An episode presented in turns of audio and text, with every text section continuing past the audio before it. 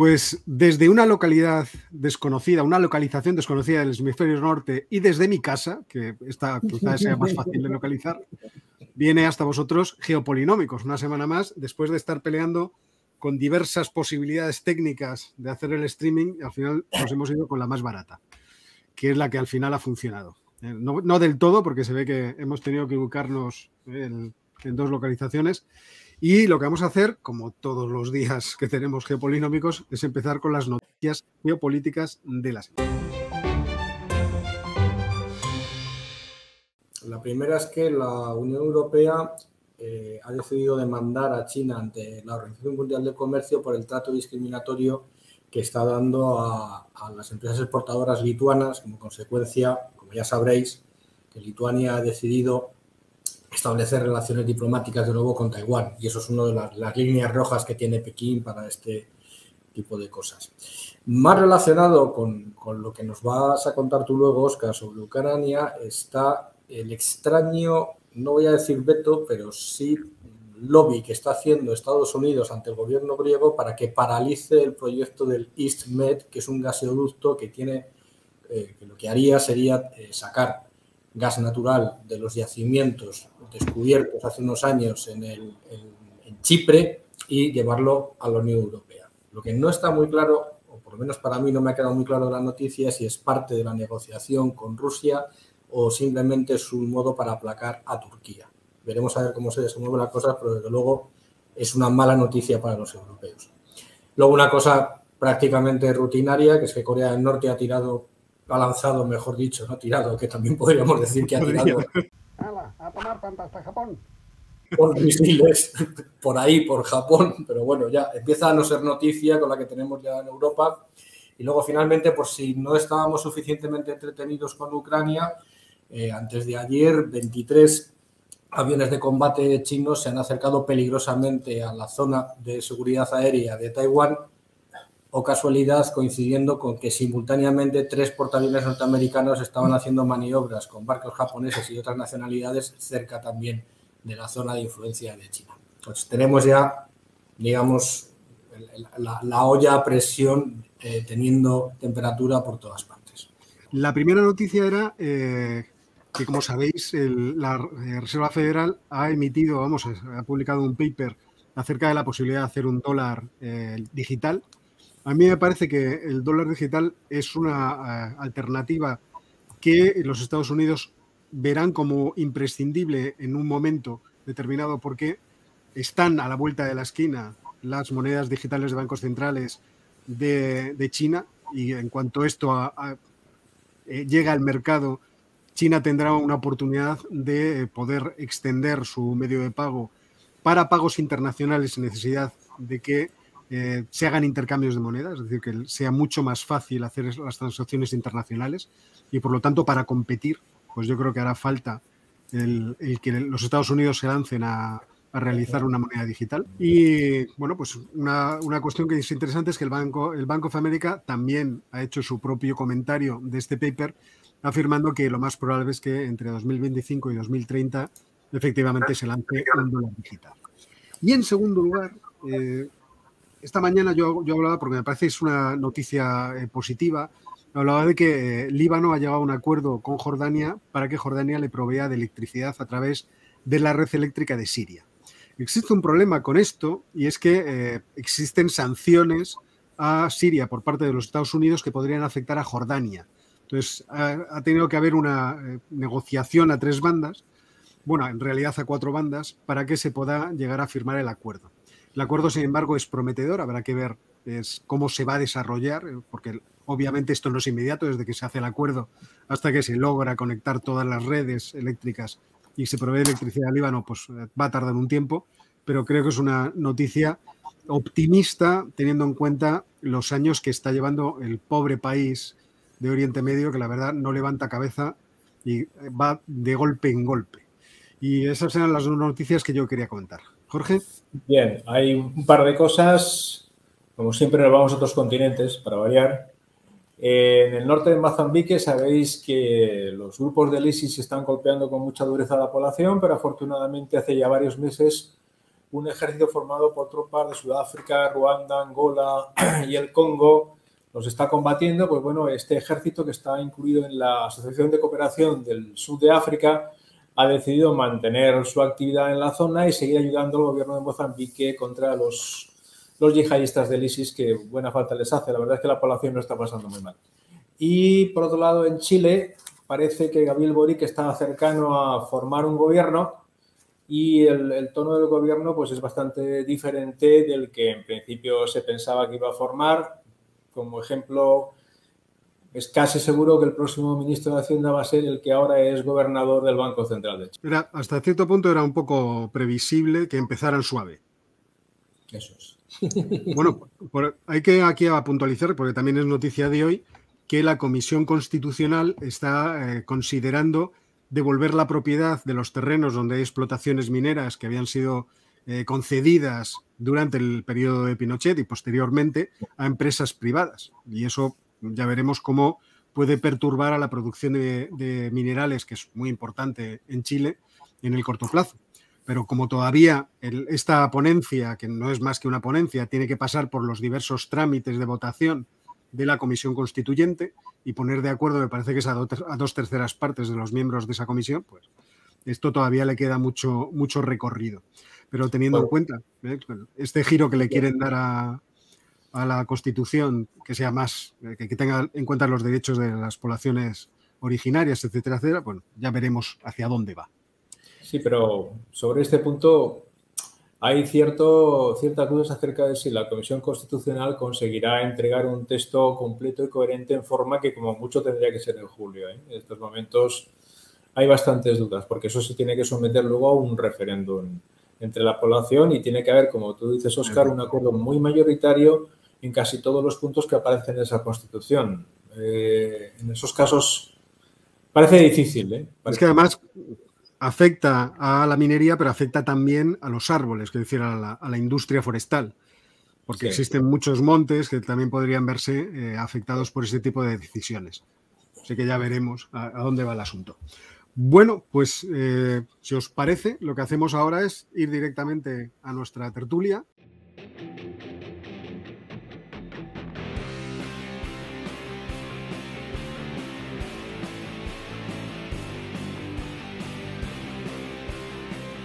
Yo no sé si luego Ángel querrá meter cuchara para comentar algo del minuto y resultado. Sí, sí. Yo lo, que quería comentar eh, en realidad es acerca de las razones que han llevado a, Rusia, o han llevado mejor, a, dicho, a Vladimir Putin, a tomar la decisión de hacer este movimiento repetido, porque en abril del año 21 tuvimos también concentraciones de, de tropas muy importantes. Lo que pasa es que en ese momento Putin decidió eh, desescalar de forma unilateral el conflicto que de forma unilateral estaba planteando. Y, pero sin embargo es eh, realmente eh, yo creo que interesante y útil que volvamos otra vez eh, a revisar el problema, de, pero ahora desde el punto de vista de, los rusos. desde el punto de vista occidental ya se ha comentado mucho, ya hemos visto hoy, por ejemplo, cuál es la posición de los Estados Unidos porque han respondido por escrito a las peticiones que ha hecho en Rusia. Pero lo que es interesante es marcharse un poquito en, la historia, no de forma exagerada, y tratar de comprender un poco qué, hay en la cabeza del presidente ruso. Nosotros sabemos que la disolución de, la Unión Soviética fue un momento traumático en la, en la, historia de Rusia. Además, un momento traumático que desmembró lo que era el imperio soviético, llevándose de ese imperio países que no habían pertenecido a Rusia anteriormente, es verdad que podemos decir que hubo un momento de más expansión de Rusia que, no fue este, en el pasado de, los zares, pero es cierto que el imperio soviético es una de las expresiones más amplias del imperio ruso que ha habido en la historia. Y en ese irse, eh, eh, varias zonas que, pertenecían a la Unión Soviética, muchos habitantes o muchos ciudadanos que habían sido rusos y que, son, eh, que eran rusos en términos culturales y también en, términos de, lengua, pues resulta que se encontraron fuera de su país. Y esta es una realidad que a, día de hoy persiste, es decir, existen aproximadamente 8 o 9 millones de rusos viviendo en Ucrania, existen 3 millones y medio de rusos viviendo en Kazajistán, existen 700.000 rusos en Bielorrusia. Bueno, si nos vamos a todo lo que es Centroasia, pues casi 6 millones de, rusos seguramente. Quiero decir, de gente que tenía pasaporte que, era, y que se sentían eh, rusos, pues resulta que se encuentran fuera de sus fronteras. Esa, eh, no lo voy a llamar diáspora, porque en realidad no es que se fueran a ningún sitio, pero esta realidad del rompimiento de la, de la Unión Soviética produjo pues una situación histórica que en ese momento Rusia no pudo contener. Y bueno, en la que desde el punto de vista legal existen además eh, muchas dudas. Por ejemplo, en el caso ucraniano es verdad que se hizo un referéndum primero para ver si se producía algún tipo de unión con eh, la Federación Rusa, después se hizo un referéndum de independencia muy confuso, no se atuvieron a las leyes que, existían. Entonces, desde ese punto de vista, yo entiendo que la idea de que existe una, un, mundo geográficamente y culturalmente ruso que ahora mismo no habita dentro de las fronteras de Rusia, sigue siendo uno de los elementos que tiran de la acción del gobierno ruso de Vladimir, Putin y también que están dentro del imaginario de los propios eh, rusos. Entonces, desde ese punto de vista, existe un problema, y existe un problema que no es nuevo, es un problema que tiene ya 30 años, que no se ha resuelto y que sigue, por así decirlo, eh, mandando o, tirando de la acción del gobierno ruso. En el caso de Bielorrusia, por ejemplo, el, más del 70% de los habitantes hablan ruso.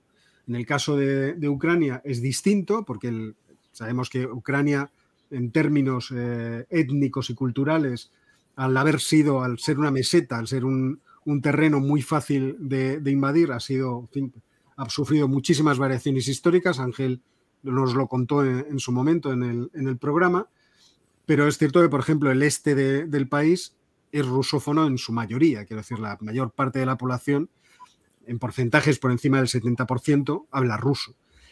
Todo lo contrario de lo que ocurre en las regiones que podríamos llamar polacas, que están en la zona occidental del país. Entonces, desde ese punto de vista existe un problema, un problema que efectivamente no está resuelto. Por otra parte, el propio hecho de esta disolución afectó a Rusia en el sentido de que, en términos eh, geográficos, perdió unas zonas que, por así decirlo, alejaban lo que es el núcleo de la nación rusa del resto de las naciones. Y además lo perdió en tres zonas geográficas que son especialmente sensibles. Por una parte, la Europa del Este, por otra parte el Cáucaso y por otra parte Centroasia.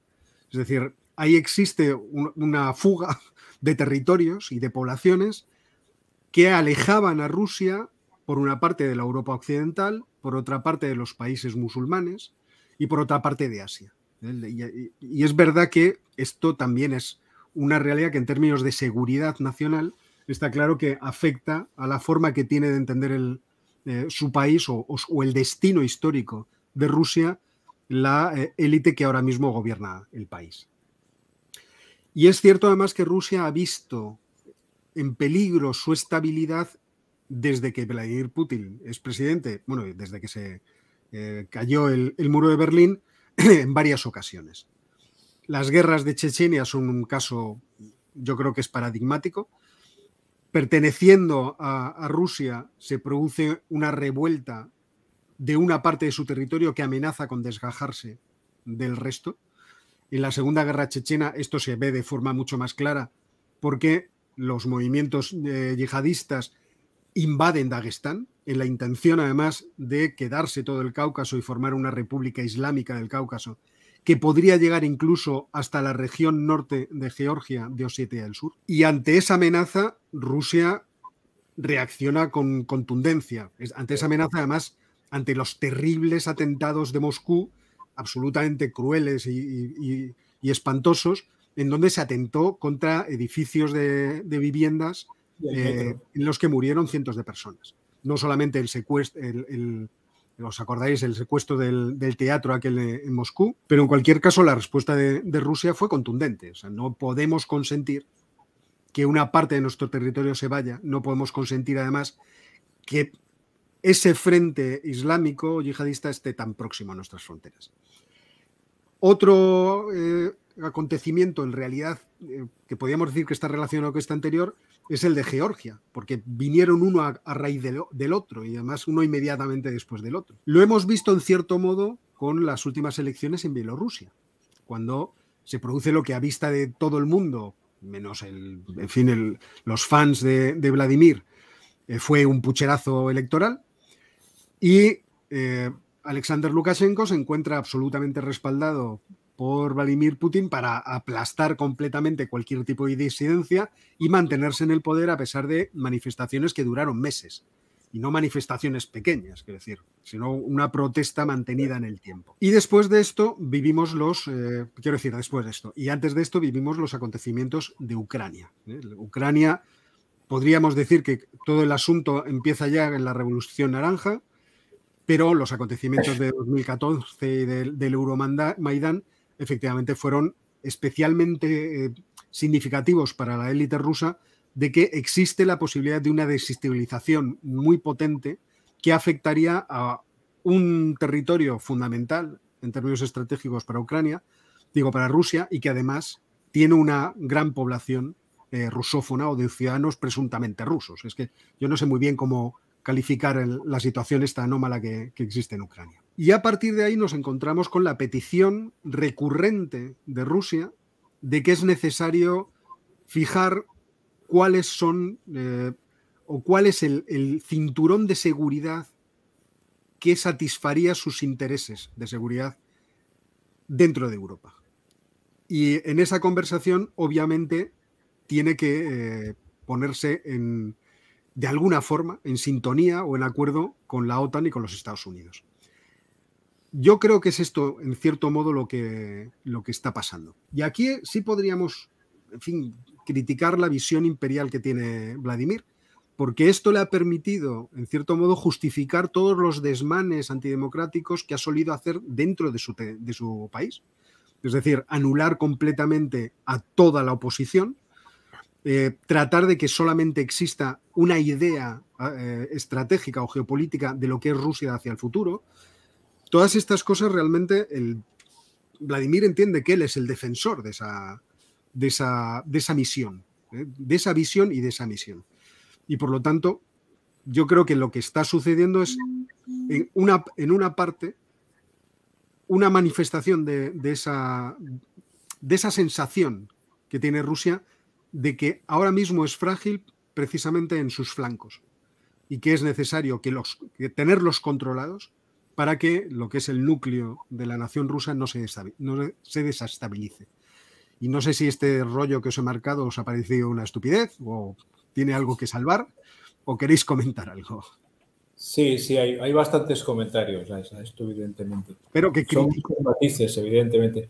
Eh, varias cosas, por ejemplo, el, el, tema de Crimea, que no lo hemos hablado aquí, pero ha sabido, los rusos la ocuparon directamente eh, es muy significativo de cómo se han desarrollado los acontecimientos. Perdona, Jorge, no la ocuparon los rusos. No. No, fue? un movimiento espontáneo en el cual una serie de patriotas de Crimea decidieron espontáneamente anexionarse a, o adherirse al espacio sí, ruso. Pero que fue aquello. ¿eh? No, no, pero vamos a ver, eso... Esas son las operaciones divertidas de Vladimir. Las otras no, seamos serios. Si yo hubiera estado en la sede de Vladimir, esto lo hubiera hecho antes. O sea, Claro. Crimea eh, como para perder Crimea, no sé cómo decirte. Es que el, caso de, Crimea es muy significativo porque eh, la razón por la cual tenemos las actuales fronteras es porque cuando se descompone la URSS, cada antigua república socialista se convierte en país independiente de lo que sea, sin ningún tipo de planteamiento acerca de qué población había, de qué cultura había, para nada. Era la, nomenclatura local que decidió... El secretario general del Partido Comunista se convirtió en el secretario general del, Partido Liberal correspondiente y se quedaba con su trozo. Y a correr, vamos. Pero dentro de eso... un gran negocio, sí. Claro. Hombre, y siguen haciéndolo. ¿eh? Y siguen haciendo. O sea que ahí hubo muchos interesados, pero dentro de eso el caso de Crimea es muy especial porque Crimea se quedó en Ucrania, porque era ucraniana, pero desde que Khrushchev, durante la Unión Soviética, la cogió de la República Socialista Rusa y la llevó a la República Socialista Ucraniana. ¿Por qué? Porque yo soy, yo soy ucraniano y he decidido que Crimea pertenece a Ucrania. Eso es significativo. Esos son, sátrapas que mandan. pero, eso, ¿eso qué significa? Pues que muy posiblemente, aunque eso, eso fue una ocupación, muy posiblemente dentro de Crimea hay una parte muy considerable de la población que se considere parte de Rusia. Pero grande, grande, grande. ¿eh? Claro, durante el tiempo de la URSS aquello no se planteaba, porque si tú te considerabas ucraniano o ruso te cascaban, ¿eh? daba igual. O era soviético o nada. Entonces no había oportunidad a manifestar uno lo que era. Entonces el caso de Crimea, pero lo demás son consecuencias de esos repartos de las fronteras que se parecen un poco a los repartos de África del siglo XIX. ¿Por dónde va la línea? ¿Por, esta, por este matojo de Kazajstán? Pues por aquí seguimos. Kazajstán sigue aquí. Da igual los habitantes que haya, da igual lo que hablen, da igual las relaciones económicas y personales que tengan. O sea que eso tiene una base, que es la que tú decías, Oscar, de personas que se sienten desplazadas dentro del país al que ahora pertenecen. ¿Mm? Y eso se ve claramente en Ucrania. Hay una especie de gradiente. Desde el sureste al noroeste, de más rusófonos y, digamos, comillas, personas que se sienten tan rusas como ucranianas, hasta menos rusófonos y personas que no se sienten rusas para nada. en ese sentido también Ucrania es un país hasta cierto punto partido. Está partido así, está partido así también por razones demográficas. En general, no siempre, ¿eh? en general, los que pusieron adelante el Maidán eran personas más jóvenes que tenían unas ideas más cercanas a la forma de funcionar de la Unión Europea que a la forma de funcionar de Rusia. Y los dos, digamos, las dos divisiones casi, casi se superponen. Eso también da una idea. Sí, tenemos muchas ideas aquí de por dónde podría ir la invasión rusa, Bueno, yo no soy muy. Yo, yo ya lo, lo, he dicho por activa y por pasiva, que no soy, en fin, no creo que una invasión sea lo que nos vaya a deparar el futuro. Creo que lo que comentamos en un momento acerca de cuál sería la resolución de este conflicto, creo que es al final lo que va a pasar. Y poco a poco yo creo que nos vamos yendo hacia allí, que es tratar de negociar las condiciones de la seguridad europea que le interesan a, Putin en relación con las que le interesan a los Estados Unidos y la OTAN. Ahora ya la OTAN, en la respuesta que ha, que ha mandado a los rusos, ya les ha dicho que lo de vetar a gente que entre en la OTAN, por ahora no, ellos no lo ven. Por ahora, ya veremos si en algún momento alguno de los candidatos dice nosotros rechazamos entrar en la OTAN para siempre y lo ponemos por escrito donde haga falta y lo, la cuestión. claro, lo ponemos en piedra si es necesario. En la Constitución. Claro, pero aquí al final de lo que se está hablando es de los misiles, dónde los vamos a tener ubicados, todo ese tipo de cosas. Por cierto, que Megalomanía os invita a un café. Yo que como no estoy en la, universidad, pues, porque va muy bien. me temo que no, no podré. Y Mario nos invita también a un café. No sé si Mario nos, hace alguna pregunta. No nos haces ninguna pregunta, Mario. Muchísimas gracias. Eh, así que desde ese punto de vista, yo me parece tal disparate y absolutamente tan peligroso producir ningún tipo de, invasión que estoy aseguro, en fin, que no va a pasar, que no está ni siquiera en la cabeza de los rusos. Eh, tengo dudas. Me lo acerco para, por el micro, eh. voy a ir cambiando la, cámara para que se vea. A ver, yo, eh, volviendo otra vez al, minuto y resultado, y vamos a ver cómo está el estado del partido, que el partido está ya muy avanzado.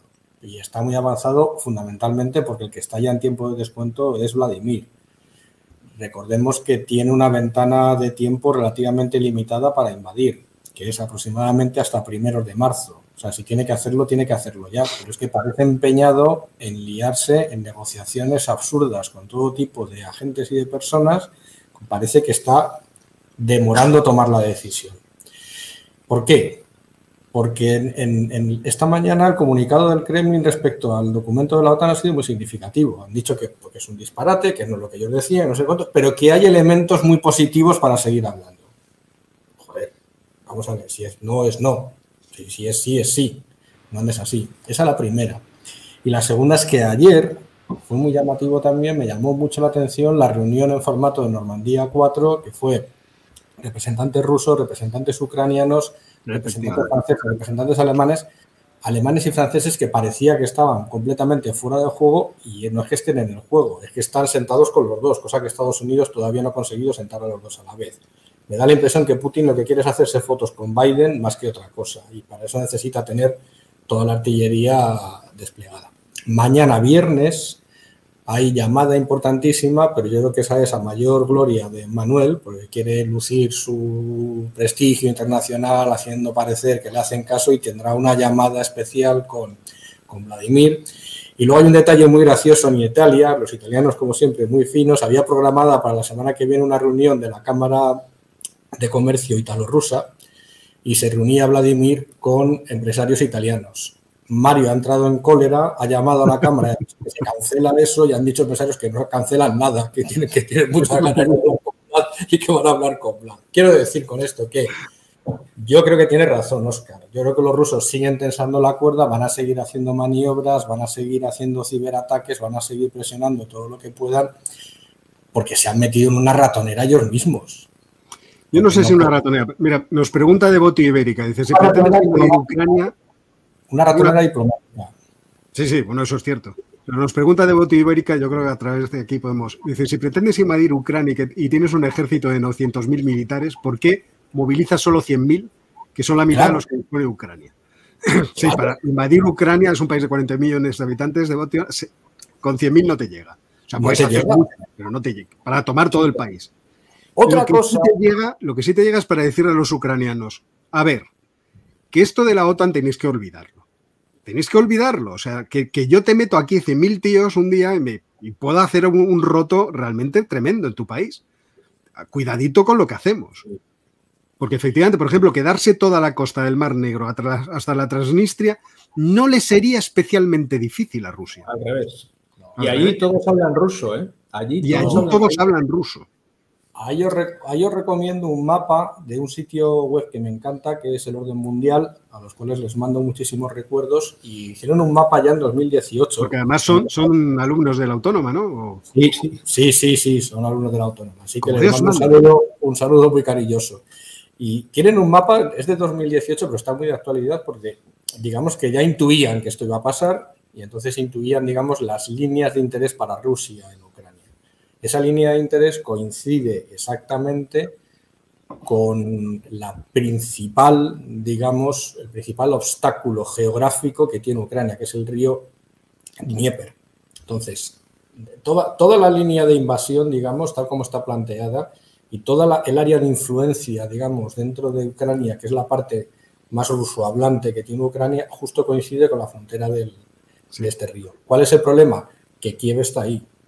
Entonces, si quieres llegar hasta ese río, o tomas Kiev o dejas Kiev como una ciudad abierta y dejas el resto del país. Ese escenario es altamente improbable. Ese escenario es altamente improbable. Porque Además, son, ahí hay dos ciudades grandes.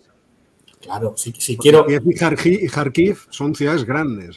Claro, si, si, quiero conectar el Donbass con Crimea, ya arranco con todo. No, que no tiene sentido quedarte con, con, un espacio. Y yo creo que con, con, las fuerzas que tienen desplegadas ahora mismo no les da la cosa. Entonces, vamos a seguir viendo más baile diplomático. También es importante tener en cuenta que no se ha publicado todo el contenido de la carta.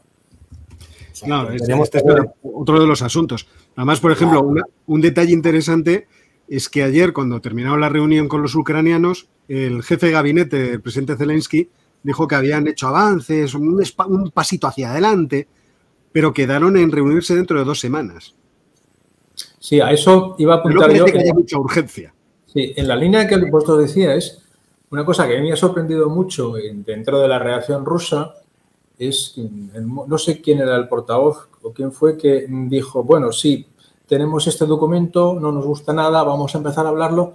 Dice, y vamos a hablarlo con nuestros aliados, China y la India. Que dices, a ver, a ver, primero tienen ustedes que discutir esto con China y la India y luego responderán recibiendo sus sugerencias.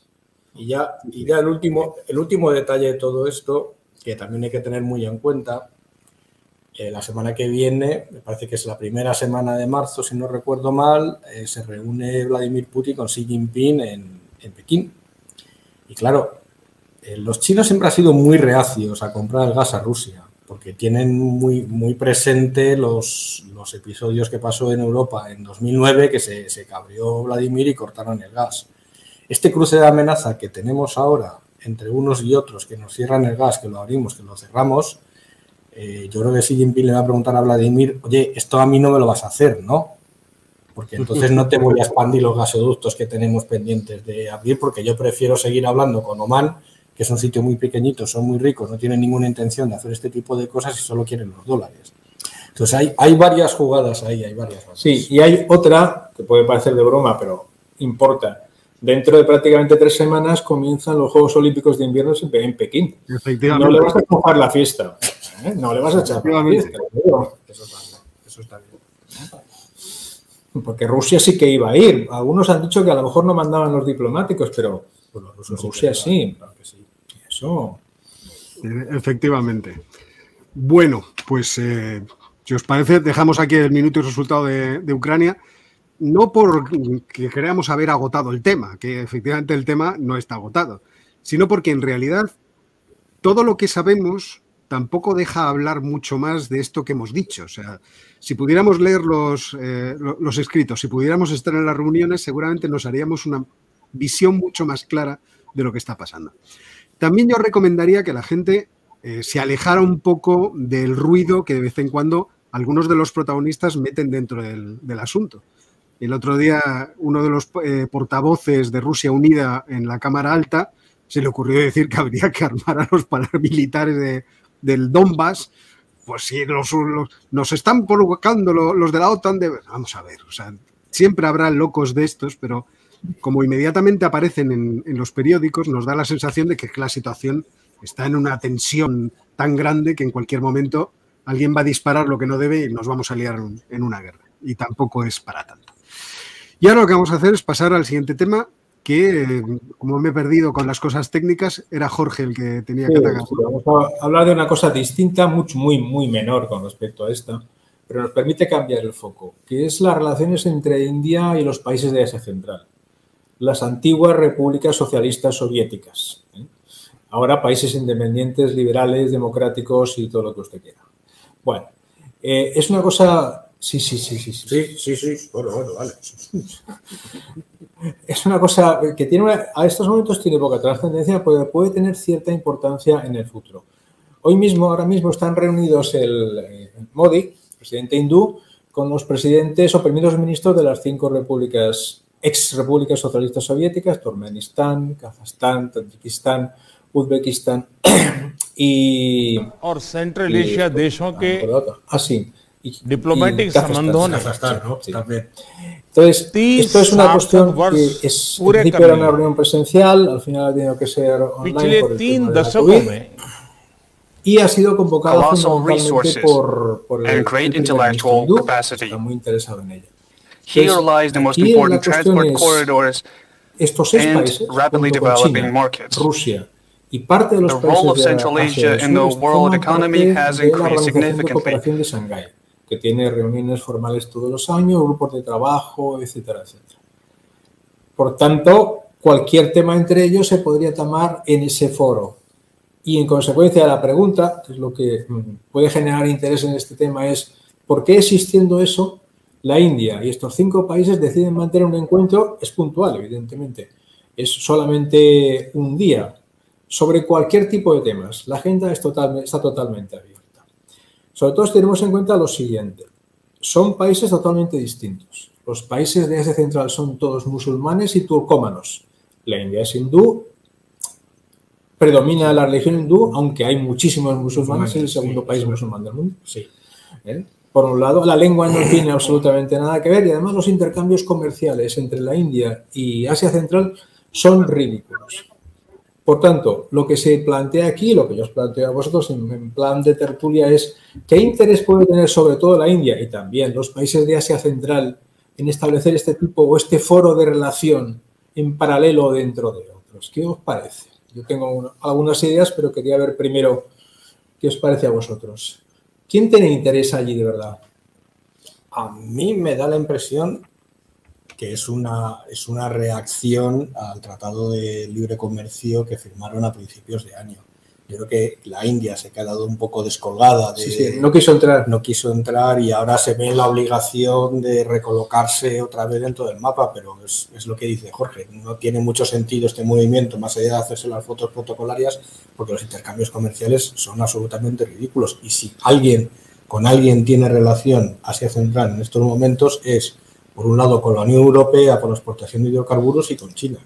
Entonces, no, no se ve ahí que haya una confluencia de intereses clara, como es en el caso, por ejemplo, de, toda la costa del Pacífico que antes he tratado, que con todas sus diferencias y con todos los problemas que plantea China y con todas las rivalidades que pueda haber en el mar del sur de China, sí que puede configurar una zona de, libre comercio porque el tráfico entre ellos es el, más elevado del mundo, pero en esta región, más allá de cosas de foto y más allá de intentar Modi tener alguna reacción, yo creo que yo creo que para el para consumo interno, más que de consumo interno, yo no le veo que tenga más, más trayectoria. No sé cómo lo verás tú, Oscar. No, a mí me parece que está, estoy muy de acuerdo con lo que estoy diciendo. O sea, me, me, causa en cierto modo sorpresa. O sea, quizá, hombre, si uno lanza la imaginación, a lo mejor lo que está viendo la India es que efectivamente en Centroasia se está quedando completamente fuera de juego, pero es que fuera de juego estaba ya. O sea, no es que, no es que sea una novedad, pero es verdad que eh, Centroasia va a, va a, tener cada vez mayor eh, importancia en términos económicos, en términos de los intercambios que se van a producir en términos terrestres entre Asia y Europa Occidental, y desde ese punto de vista, ahí existe un potencial de crecimiento prometedor.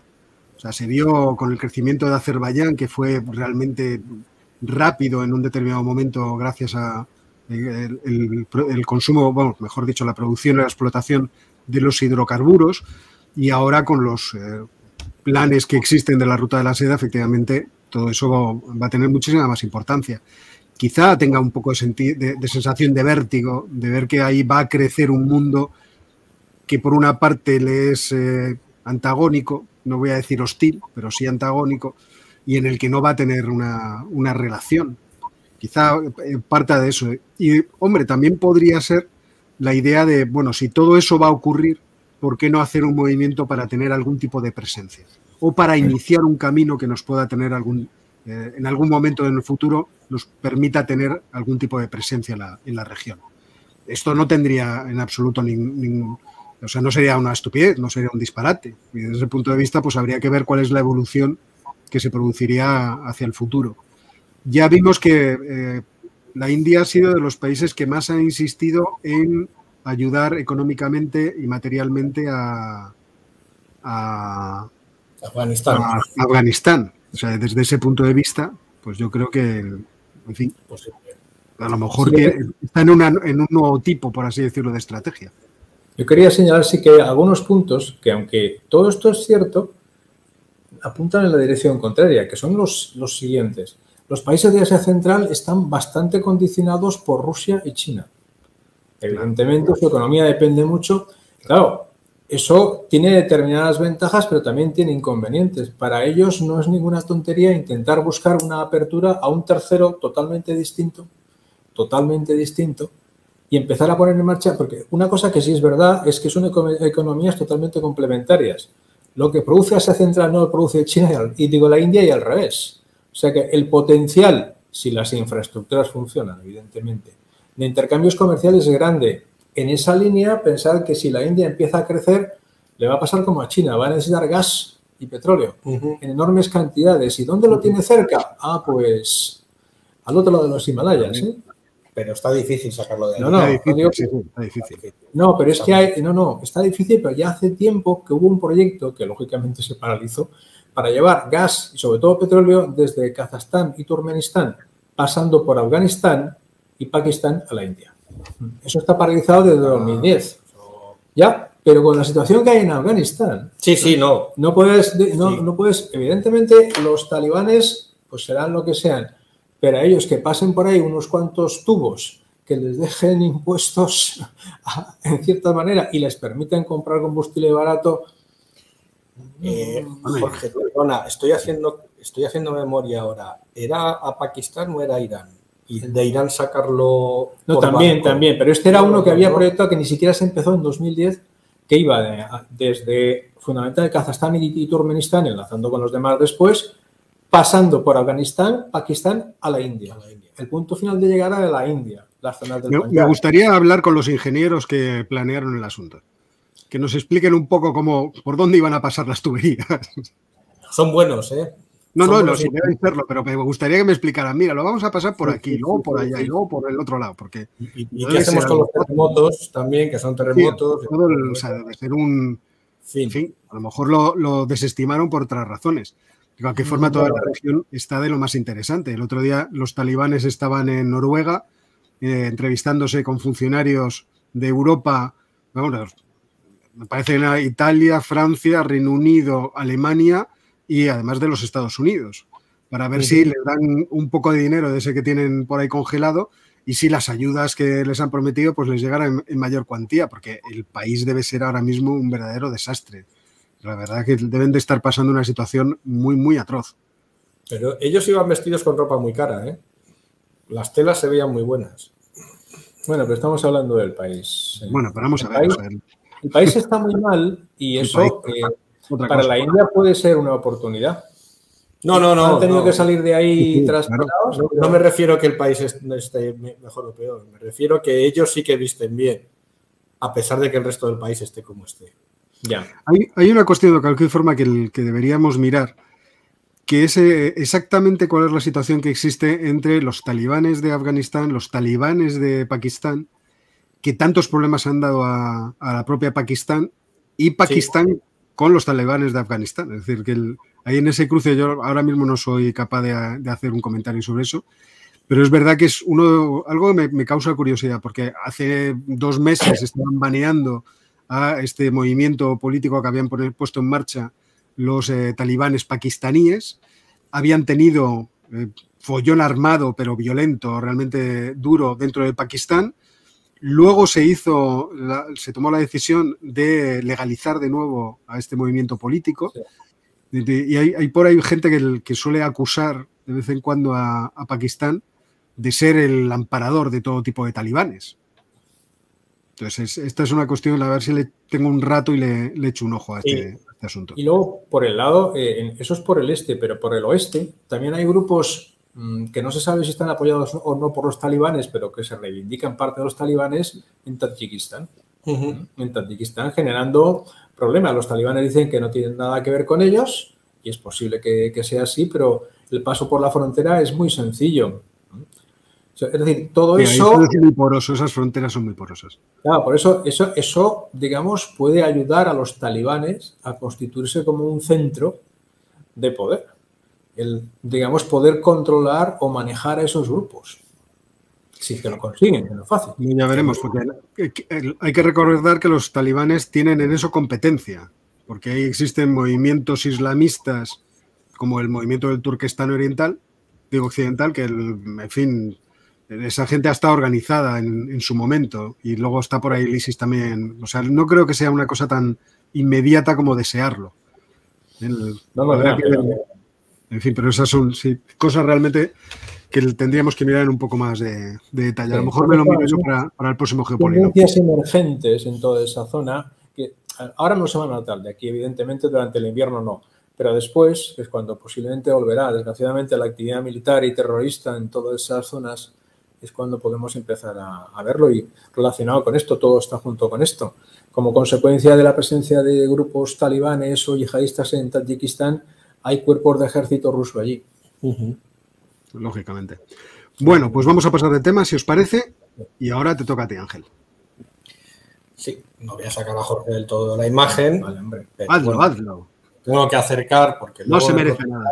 Que no se me oye y que tal y que. Céntrate. Me centro, a ver, me centro. Bueno, en realidad seguimos hablando de lo mismo que es de Ucrania, lo que pasa que quitamos el nombre de Ucrania y lo pasamos al flanco sur de la Unión Europea, que como estamos todos pendientes de lo que está pasando en el este, en el sur no, no prestamos prestando atención. Y están pasando cosas importantísimas, sobre todo en, por supuesto en, el norte de África, pero en estos momentos quizás es más grave la situación en, en los países del Sahel, fundamentalmente en Mali y en Burkina Faso. Y el, interés de traer hoy aquí este tema son dos hechos aparentemente inconexos y no relacionados, pero que si te pones a buscar un poco, pues pueden tener bastante relación. Quizás el que más llamó la atención en un primer momento fue la difusión de un comunicado por un medio de prensa, eh, si no recuerdo mal, nigeriano, pero tampoco estoy recordando muy bien, acerca o informando que el gobierno de Mali había dado 72 horas al, gobierno de las empresas francesas para irse del país, pero irse del país todos, diplomáticos, militares, empresas, etcétera, etcétera, etcétera. Luego se demostró que el, el, comunicado era, era, por lo menos, no que el comunicado fuera falso, pero que Mali no, no tenía intención de hacer esa cosa. Lo que pasa es que yo sigo teniendo mis reservas, no sé si tenía o no tenía la intención y solo veremos eso es, una, primera pieza de información y la segunda es el golpe de Estado que ha habido en, Burkina Faso como consecuencia eh, de un, ha sido un golpe militar relativamente incruento, se ha forzado al, anterior presidente, al presidente Caborea, a dimitir, su estado de salud parece que es bien, que está, que está bien, y ha sido como consecuencia de dos cosas. En primer lugar, de, una serie de manifestaciones que ha habido bastante importantes a raíz de un atentado que hubo el 14 de noviembre en, la frontera de, este país, eh, realizado por grupos yihadistas que asesinaron a 54 policías en ese, en ese puesto fronterizo y a la situación de inestabilidad general que, que vive la región. Y esta pauta se repite es prácticamente el mismo movimiento que vimos hace unos meses en Mali, una situación muy parecida, un golpe de Estado de los militares aupados al gobierno, como mostrando ellos mismos su rechazo a la política del gobierno en la lucha contra el yihadismo y desde luego apoyados en parte por la población que están bastante hartos de, los, de las correrías y de los atentados que realizan los grupos yihadistas en el norte y en el, y en el centro del país. La misma pauta la vemos en Chad pasó una cosa bastante parecida. Bien. ¿Qué, relación tiene ese comunicado que le daban 72 horas a los franceses para irse de Mali con, estos golpes de Estado? Bueno, el comunicado es que eh, la población y los gobiernos están no solo enfadados unos con otros, porque ningún gobierno es capaz de resolver el problema del, del yihadismo en el Sahel, sino que los dos población y gobiernos están bastante enfadados con Francia porque Francia se comprometió desde 2013 a realizar una serie de operaciones militares para no erradicar, pero por lo menos arrinconar y, de, alguna manera desarmar a estos movimientos yihadistas.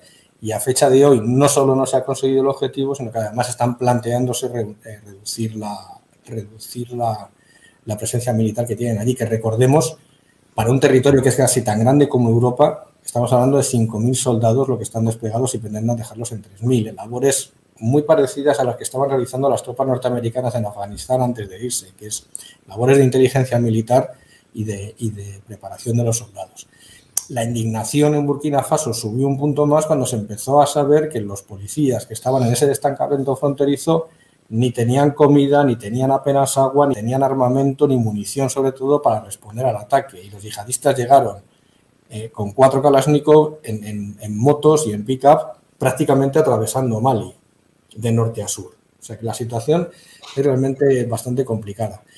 El, enfado ha ido escalando cuando lo que podemos considerar la correa de transmisión de Francia en la región, que es, lo tengo aquí apuntado porque es, un nombre muy largo, ¿eh? es la Comisión Económica de estados de África Occidental y la Unión Económica y Monetaria de África Occidental, por cierto, está la Unión, una de las uniones monetarias más antiguas del mundo, más que, más que el euro, han empezado a imponer sanciones a Mali como consecuencia del golpe de Estado porque el, nuevo líder del, golpe y, actual primer, autoproclamado primer ministro del país, digamos que ha decidido aplazar las elecciones prácticamente hasta 2026 porque lo que quiere es digamos, reorganizar el país y el ejército para responder a lo que está pasando en el, en el, en el Sáhara, fundamentalmente con los, con los grupos islamistas. A esas sanciones tan fuertes que han impuesto estas dos organizaciones que, regulan, digamos, la vida económica de toda esa región, se ha sucedido una reacción del gobierno de Mali que prácticamente ha cerrado las fronteras con, con todos sus socios comerciales, con lo cual la situación está escalando. Bien, a todo esto, los franceses mm, no sé exactamente si van a quedarse al final, si no se van a quedar en la región, no está nada claro. Y todos ellos, sin excepción, Chad, Mali y Burkina Faso, han girado sus ojos al otro lado de Europa y se han encontrado con Vladimir. Y Vladimir está encantado de dejar que el grupo Wagner entre en la región y todos estos países han empezado a contactar de manera activa con el grupo Wagner para, para que les apoyen esta lucha. Tal es así que diplomáticos europeos dicen que en los aeropuertos de la región empieza a haber un tráfico bastante importante de aviones de carga rusos. No dicen que sean del ejército ruso, pero sí que dice que son rusos que están descargando hombres, armamento y pertrechos para organizar la, la resistencia. Esto, por supuesto, el día de antes de Nochebuena, el 23 de diciembre, dio lugar a un comunicado en términos durísimos de 14 países europeos, incluyendo Francia, España, por supuesto, y Canadá también, que estaba en el ajo, que era inaceptable que el grupo Wagner estaba allí, pero en realidad el grupo Wagner lo que está haciendo es ocupar un espacio de poder que está dejando Francia libre. Eso, unido a que recordemos que el sur de Europa, España e Italia, depende del gas argelino y el gas argelino está en manos de un gobierno prorruso, eh, nos debe de poner en alerta que toda esa región, prácticamente la, columna vertebral del continente, la parte occidental del, continente africano, puede caer bajo la esfera de influencia rusa, con ella sus depósitos de gas, y en el caso de que la situación de Ucrania se complique realmente, aunque esperemos que no, y se producen cortes de suministro de gas ruso a Europa, es previsible que Rusia presione para que haya también cortes de suministro de gas argelino al sur de Europa. Es decir, Italia y España no van a estar libres probablemente de lo que, de lo que está sucediendo en, de lo que está sucediendo en Ucrania. Hay más cosas que se pueden contar, pero yo creo que básicamente digamos que la, parte más preocupante de esto es esta. Pero recordemos que todo el problema está en que ni los gobiernos ni los estados europeos son capaces de contener el avance del, yihadismo en el, Sahel y están empezando a bajar, están llegando cada vez más abajo, están empezando a amenazar a Costa de Marfil, están empezando a amenazar a Ghana, están empezando a meterse en sitios porque no encuentran, digamos, resistencia organizada a sus, a sus incursiones. Y, porque encuentran también gente que en la propia situación de penuria y de, de pobreza, pues el, ven como atractivo este tipo de movimientos y lo que prometen. Y efectivamente, ahí existen muchas cosas que comentar. yo hablaba en un vídeo hace mucho tiempo, cuando estaba hablando de, las, de los intereses geopolíticos que más allá de los fosfatos podía tener Marruecos de, sobre el Sáhara Occidental, hablaba de la lucha entre el, el sufismo y el wahabismo precisamente en esas regiones y cómo, se, cómo empezaron a penetrar, eh, cómo empezó el wahabismo a penetrar después de la Segunda Guerra Mundial por un acuerdo extraño entre los anglosajones y Arabia Saudita. Y ahí pues, tenemos, un, en cierto modo, parte de, la, de los caldos de cultivo que, han alimentado eh, ese tipo de ideología y también la posibilidad de que surja el reclutamiento de, reclutamiento de, de muchos jóvenes para ese tipo de movimientos. La verdad es que Francia lleva un tiempo de desprestigio en toda la región demasiado grande. Y manifestaciones de gente que les sale al paso, como sucedió en Níger, para evitar que, sus convoyes pudieran llegar hasta Mali, porque la gente está harta de ser sometida a la violencia de este tipo de movimientos que además en muchos casos o secuestran o roban o desbaratan si me permites, Oscar, un detalle sobre ese, sobre ese, sobre ese suceso. Es curioso porque la población se interpuso al, convoy francés porque estaban convencidos que los franceses estaban entrenando a yihadistas. Sí, sí. es, que además hay que, hay que decir que los, los móviles existen en todo el mundo y las redes sociales son utilizadas eh, en todo el mundo. Entonces fue un, un bullock que empezó a correr a través de WhatsApp y de repente se popularizó. Y, eso fue uno de los inicios de, todo el asunto. Porque efectivamente, si ves que la cosa no va bien, que cuando los franceses se van a ti te atacan, que a, algunos le puede meter en la cabeza que hay una relación causa-efecto. Pero Francia es verdad que, que está pasando un momento malo con todos estos movimientos repetidos. Aparte de lo que en alguna ocasión ha observado Jorge acerca de la costumbre que está empezando a tener África de los golpes, de los golpes de Estado porque empezamos en Sudán y ya estamos en Burkina Faso, dentro de poco vamos, llegamos todavía más lejos. Es que esto se está repitiendo eh, con, una, con, una, con un cierto ritmo. Eh, quizá también por la debilidad, no solamente por la debilidad de los países, sino por la desconfianza de las poblaciones respecto de lo que están haciendo sus militares. En el caso de Burkina Faso es especialmente peligroso en términos geoestratégicos eh, en su momento aquello se llamaba República Centroafricana, porque está justo en medio, de África.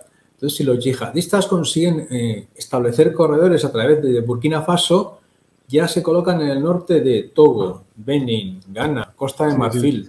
O sea que los efectos sobre zonas que no son Sahel para nada y que normalmente no tienen musulmanes o apenas tienen musulmanes, empieza a ser eh, peligrosos. Y aquí lo que tenemos en el fondo es los efectos de una debilidad de los aparatos institucionales, administrativos y militares de los estados para hacer frente a un yihadismo militarmente muy activo, muy activo. Es, eh, significativo. Entonces las poblaciones eh, se enfadan, les echan la culpa a sus propios dirigentes, golpes de Estado, a los franceses que no lo hacen suficientemente bien y a quien sea, posiblemente sin solución, posiblemente sin solución. Pero toda la zona está muy revuelta. A eso se añade, ya sé que a veces eso es un poco reiterativo, pero es verdad, los efectos del cambio climático que están reduciendo la cantidad de tierras cultivables utilizables para pastoreo. Con lo cual la presión de la población empieza a ser muy fuerte sobre un terreno que es cada vez menos fértil, que produce menos y que facilita el comportamiento y el desplazamiento de los yihadistas en esta zona. No lo olvidemos. Sé que la perspectiva allí no es buena, aparte de la presencia de los rusos, que tampoco lo van a tener nada fácil, no. ¿eh? si se meten no. a... no, no, pero ahí, ahí, el problema es de orden distinto. O sea, claro, si Mali pues, cae dentro de una esfera más rusa, en el sentido de influencia económica y, y, de, y, de, apoyo militar y de seguridad, no hay que olvidar que Mali tiene una frontera bastante grande con Argelia y que Argelia ya está en la esfera rusa desde hace muchísimo tiempo, lo que decía Ángel. Y el gas de, de Argelia, oiga, ¿para dónde va? Entonces resulta que si Rusia eh, controla el 40% del mercado del gas en Europa porque provee a, a, la zona norte, por así decirlo, y resulta que puede tener una mano en lo que se está eh, proveyendo a la zona sur, pues entonces ya son muchas teclas ¿no? que, que, puede tocar. Entonces, claro que tiene un interés geopolítico muy, muy interesante. Y por otra parte, ese mismo hecho también pone o, o vuelve a traer a una primera línea en toda la región a Marruecos y el problema del Sáhara Occidental. O sea, ahí quiero decir, cuando pensamos en el auge del yihadismo está causando muchos problemas, pero esos problemas están siendo aprovechados por otros. Y ese aprovechar, ser aprovechados por otros causa posibilidades para otros también. Y aquí la situación de, diplomática respecto de Marruecos eh, puede ser muy interesante. Todo esto puede producir una dinámica de aproximación de la Unión Europea hacia Marruecos más grande de la que podía haberse suscitado en ausencia de todos estos fenómenos.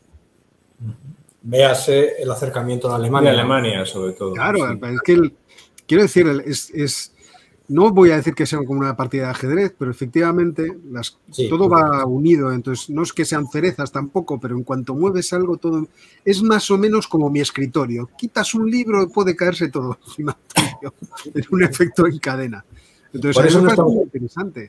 O sea, puede llegar un momento en que Europa caiga del guindo y vea en Marruecos su verdadero aliado en el norte de África y por lo tanto la posición de Marruecos empiece a, a cambiar de, de, manera muy significativa. Sí, sí, pero el, el sí, pero el, el, es que es muy compleja la situación. El problema sí, de Marruecos sí, es que no, el problema de Marruecos es que no tiene gas. Sí, sí, y, obviamente. No tiene, no, vamos a ver, no, voy a ser un poco crudo como suelo ser con estas cosas, pero es que Marruecos no tiene nada que ofrecer. En realidad, salvo un territorio, no tiene más. Mientras que Argelia sí que tiene que ofrecer. Tiene Puede tener también una influencia cultural, ¿eh? que yo no la despreciaría. No es lo mismo, no es lo mismo. No, no, a corto plazo no, a medio plazo. Pero no, no, pero no. Ahora, ahora mismo, digamos, en el muy corto plazo, de aquí al verano. sí, claro.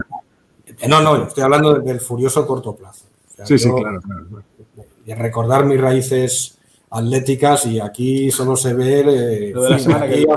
partido a partido. No, no se ve más, no se ve más. Tú entiendes, yo soy del Madrid, yo voy de Champions en Champions. Y entramos en una fase muy delicada del mercado de gas europeo porque el invierno va pasando, tenemos reservas para pasar el invierno, pero en abril tenemos que empezar a llenar los, los, los tanques otra vez para preparar el, la próxima estación. ¿Quién nos va a rellenar esos tanques? Bueno, ahí está Biden discutiendo con los, bueno, dentro de, unos días, por el día 31 creo que tiene reunión con el jeque eh, ahí, Al Tariq, que es el de Emiratos Árabes, no, el de Qatar. El de Qatar, sí. pero no es Al Tariq. Sí, pero, los qataríes han dicho que está, lo tienen todo. Bueno, bueno, pero van a reunir. Ellos dicen que están bombeando a toda pastilla, que tienen que vender en Asia muchísimo gas, que ya lo tienen comprometido. Pero vamos a ver, ¿eh? los Estados Unidos están muy, muy empeñados en tocarle las narices a Rusia, todo lo que puedan. Y yo creo que, que las reuniones de estas puede salir algo. Ya veremos el qué. Lo que pasa es que aunque saliese, claro, los, alemanes no tienen, no tienen instalaciones para convertir el gas licuado. Tuvieron un proyecto cuando presionó Donald Trump, pero inmediatamente después de que echaron a Donald Trump del, puesto de trabajo, los alemanes se olvidaron de. Las tenemos nosotros, las instalaciones las tenemos nosotros, porque España sí que tiene muchas instalaciones de gasificación, pero no hay conexión con, el mercado europeo. Claro, Entonces, tampoco se va para los... También en fin, manda, me voy a callar, que después de tantos años de integración europea no hayamos sido capaces de colocar una tubería entre España y Francia. Pero bueno. Vamos a ver, tenemos que conectarnos eléctricamente con Francia también fue una cosa interesante. Ya, ya, por eso. No vamos a hablar de la cooperación antiterrorista, en fin. Bueno, vamos a dejarlo, Oscar, No, no, vamos, a que sale aquí todos los agravios históricos directamente. acabamos en el 2 de mayo y ya la volvió. Exactamente. Bueno, señores, pues vamos a dejarlo aquí y vamos a ir a nuestra siguiente sección, que en este caso no es la del sátrapa, sino que es la del mirlo blanco.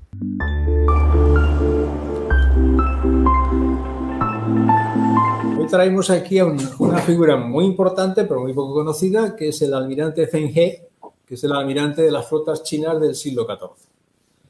Eh, su vida es vamos a ver, no hay demás, esto es algo muy importante en la historia de Asia, pero apenas hay información porque después de la terminación de las expediciones marítimas, los que eran contrarios a las expediciones, pues decidieron quemarlo todo, destruirlo todo y no quedó absolutamente nada. Entonces lo que nos queda es bastante poco, bastante poco. Eh, la figura en sí misma es bastante especial. Este señor Zheng He nació en Yunnan, esa provincia del sur de China que está pegadita a Myanmar y era musulmán. Por lo que se ve, había llegado allí con las tropas mongolas como un siglo antes aproximadamente. Su nombre inicial no era Zheng eso se lo puso después el emperador, sino que era Ma-He. Y Ma le venía por Mahoma. Para que nos hagamos una idea. Bueno, este buen hombre. Ese caldo de cultivo que se hacía. Qué cosa, ¿no? Él nació en el año en 1371. Cuando tenía 10 años aproximadamente, los, mm, los mongoles fundaron una dinastía, la dinastía Yuan, pero a partir de 1360 aproximadamente, 60 y tanto, los chinos empezaron a echar a los mongoles por partes, porque el imperio era muy grande, y hacia 1380 el grupo chino, lo que luego sería la dinastía Ming, llegó y tomó la zona de Yunnan, y a este hombre lo, lo castraron y lo hicieron eunuco al servicio de la corte. ¿Eh? y se lo llevaron a la corte, la corte que estaba, todavía en Nankín, ¿eh? justo eh, al final del periodo, de este periodo es cuando se desplazó a Pekín, estaba todavía en Nankín. Entonces allí entró al servicio de un sobrino del emperador Ming de entonces, que se llamaba Zhongle, con el cual combatió en bastantes batallas contra los mongoles fundamentalmente y luego contra su tío, como solía ocurrir en estos casos consiguió... Cosas de familia. Cosas de familia. Sí, John Gray consiguió que su tío no estaba gobernando bien el imperio y entonces consiguió, lo mató, lógicamente. cosas de familia. Lo mató y se coronó como emperador de la dinastía Ming. Este John Gray era una persona bastante especial, prácticamente era un campesino de nacimiento, lo cual en la historia de China es muy significativo, y quería esta dinastía Ming lo que sí consiguió en los 15-20 años fue recuperar muchísimo la economía del país. La economía estaba destrozada. Los Ming hicieron una enorme cantidad de esfuerzo en tiempo y en dinero en vías férreas, perdón, vías férreas, vías terrestres, no había ferrocarril, lógicamente, canales, acequias, pusieron en valor todos los terrenos y la economía de China, la producción creció mucho y cuando al crecer la producción se creció también la recaudación por impuestos. Bueno, Zhongle decidió que era el momento de que la dinastía Ming y China se expandiese por el mundo y, en este caso concretamente, por mar. China siempre ha sido un país que se ha centrado sobre todo en la expansión continental. Hay que recordar que tiene un, continente enorme, aquello es mucho más grande que Europa para expandirse, pero ha habido periodos de la época china, de la expansión china, en la cual han decidido volcarse en el mar. Bueno, pues a partir de 1407... ¿eh? Ahora nos toca esta, ¿no? ahora nos toca esta, sí. Bueno, lo que dice Ángel es, interesante. Hasta hace prácticamente 15, 20 años, China miraba solamente hacia el interior de Asia. Ahora ya se han dado cuenta. Estuvieron a punto de estar en guerra con los rusos hace relativamente nada, ahora se van muy bien. Ahora están pasando a una fase, a una fase expansiva en el mar. Diferente a la del 14. Eh, la del 14, un poquito más tarde. Eh, más o menos hacia 1407 el emperador decide hacer una expansión marítima, pero lo hace como lo hacen los chinos. Es decir, construyen casi 1.500 barcos ¿eh? de todos tipos, utilizando la madera que habían plantado durante los anteriores 20 años. Y preparan expediciones para recorrer toda, toda la costa asiática. Se calcula que las expediciones que estaban al mando de Zheng bueno, el nombre de Zheng se lo dio el emperador Zhongle a cabo de sus servicios le cambió el nombre de Mage por el de Zenge. No sé lo que significa en chino, pero debe ser algo muy elogioso porque si te lo dice el emperador y te lo pones, pues será, las expediciones no tienen nada que ver con lo que pensamos nosotros de las expediciones de Colón o, las de, Cabral o Almeida de Portugal. No, no, no, no. Son expediciones chinas. ¿eh? Son expediciones en cada una de ellas, que son como siete, van como 30.000 personas. Soldados, contables, artesanos, eh, campesinos, de todo tipo con barcos que tienen igual 150 kilómetros, 150 metros de eslora por 40 de, manga aproximadamente. Hay que recordar que las carabelas eran de 24 por 8, más o menos. ¿eh? Como 600 y un, camión de, 9 ejes, más o menos la misma diferencia. Y las flotas eran, pues eso, igual voy a 60, 60 barcos, 80 barcos, con lo cual se imponían por todas partes. El objetivo fundamental de las flotas era comercial vender productos chinos, comprar baratos productos de toda la zona y con eso ganar dinero. De hecho, China ganó muchísimo dinero con esa expansión comercial. Las primeras expediciones, las tres, cuatro primeras, normalmente comienzan en Nanking y de ahí a Shanghai, que era el puerto, bajan por toda la costa, bajan por lo que entonces era Champa, Vietnam, Luego van a la zona de los estrechos, donde vigilan si los estrechos están bastante bien. Casi siempre paran en Malaca, que seguramente os sonará. Para echar un ojo. Echar un ojo, que es lo que estaba pasado. Normalmente eh, tienen que mediar o intervenir en guerras entre reyes de lo que entonces era Tailandia, Siam, Laos, Annam, etcétera, etcétera. Y entonces el almirante es el que decide quién es el, que se convierte en gobernador, rey, etcétera, etcétera. Y si tiene dudas, los manda a todos a, a Nanking y que decida el emperador. Y, siguen comerciando. Van en dos flotas separadas, luego continúan hasta el estrecho de Málaga, recorren normalmente toda Indonesia, sobre todo lo que es la isla central, la isla de Java, y eso lo hacen cuatro o cinco veces cada dos, tres años, porque además están, están pautados. Vuelven, venden todo lo que han podido comprar, sacan bastante dinero a todos los niveles y vuelven a poner en marcha la expedición. Desde la quinta aproximadamente ya habían llegado más o menos hasta Ceilán. Desde la quinta el emperador da orden de ir a buscar a la península arábiga y a África. Pero no es como los exploradores españoles que le decían, vete para allá a ver qué encuentras. A ver qué hay. el emperador chino les había dicho, tienes que ir a la península arábiga y parar aquí, que sabemos que hay una cosa importante, y aquí también, y en la costa del este de África. Y me, traes, y me traes el incienso de Oman que me gusta mucho, pero me traes dos toneladas. Exactamente. Una de las expediciones llegan hasta Adén y parece ser que desde Adén una parte de la flota, no sé si sabe con CNG o no, se sabe, se fue a la Meca porque como parte de los marinos eran musulmanes, pues hicieron la, la, peregrinación a la Meca para gran susto de los, de los mequíes. ¿Esto de dónde viene? Por Dios, ¿esto de dónde viene? Y a, y a, las costas de África, o sea que cuando hablamos ahora de la iniciativa OBOR china en las costas de África de Tanzania, pues bueno, tampoco es una gran novedad para los chinos. ¿eh? Otra cosa es que durante siglos decidiesen no dedicarse a eso, pero era lo más habitual. ¿eh? Lo que eran son puertos de, de, Djibouti, de Somalia, de Kenia, los visitaron de forma habitual. De forma habitual. ¿eh? Y tenía mucha relación con los árabes, que eran los que conocían esta zona. Por cierto, pero esto ya es una leyenda. Eh, a, a CNG lo conocían también, tenía como otro nombre, el nombre de San Pao y algunos dicen que quizá de ahí sacaron los árabes lo de Simbad. Sí, sí, sí, No se sabe si Simbad es de ¿eh?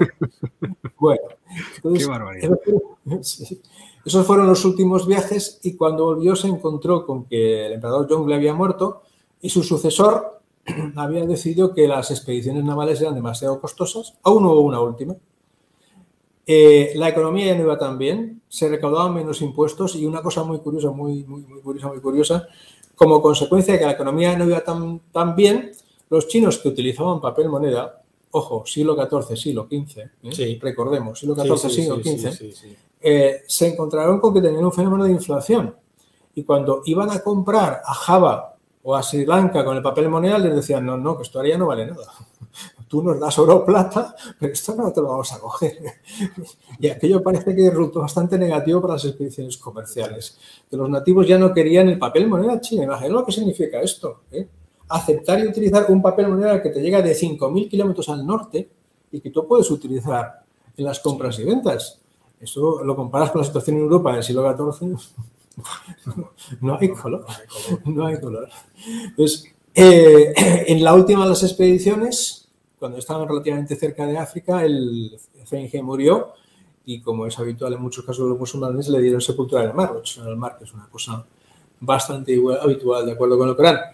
Y las expediciones cesaron porque en el, gobierno, como ahí quien mandaba era totalmente el emperador, el emperador había sido el que había impulsado las expediciones y el siguiente emperador, que era el hijo de John y el nieto, decidieron que no, que eso ya no valía la pena, que era demasiado caro, que había que centrarse en el frente interno, en desarrollar la economía interna, y cesó totalmente.